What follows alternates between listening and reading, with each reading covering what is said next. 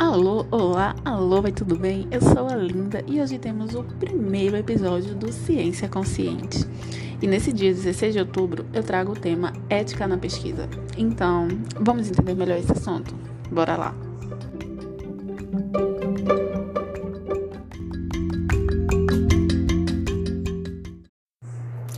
Primeiro, nós vamos entender o que é ética. No dicionário, ética é um conjunto de valores morais, sendo até chamada de filosofia moral. A ética influencia ações humanas, seja pela presença dela ou pela falta dela. Ela norteia o pensamento do que é certo ou errado numa sociedade.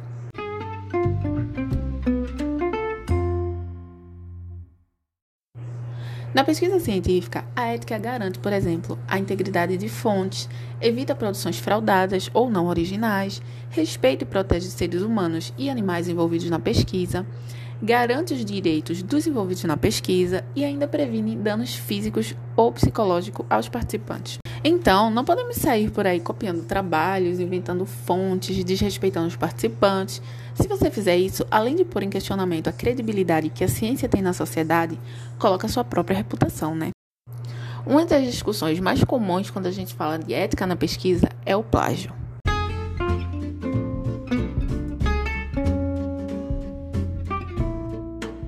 Agora imagina você fazendo sua pesquisa, árdua, suada, cansativa e recompensadora. Você até publica sua pesquisa na revista. Massa, né? Agora imagina que um mal intencionado pega sua pesquisa, copia ela como se fosse dele e nem se dá o trabalho de te citar. Então, isso aí é plágio. E mesmo que não exista uma definição legal de plágio no direito brasileiro, existe a violação de direitos autorais. É quase a mesma coisa, né? Ou seja, se você quiser processar essa pessoa por violação de direitos autorais, você pode. E da mesma forma que não podem fazer isso com seu trabalho, você não pode fazer isso com o trabalho dos outros. Então, vamos entender melhor quais atitudes podem ou não serem tomadas quando estamos fazendo uma pesquisa? Bora lá. Primeiro, é importante entender que a sua pesquisa e os impactos que ela vai causar nos envolvidos e na sociedade são de sua responsabilidade.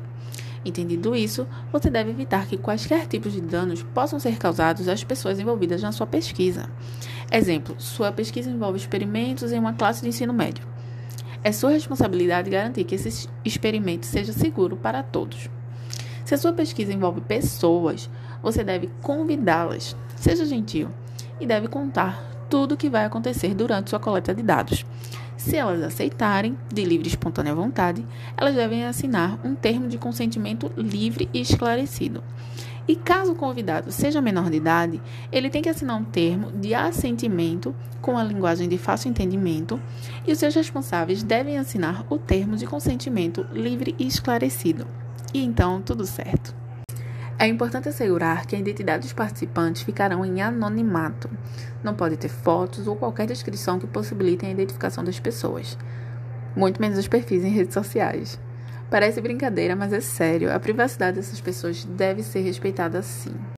Ah, e lembre sempre de citar os autores que você consultou para realizar sua pesquisa. Isso é de extrema importância para a validação do seu trabalho.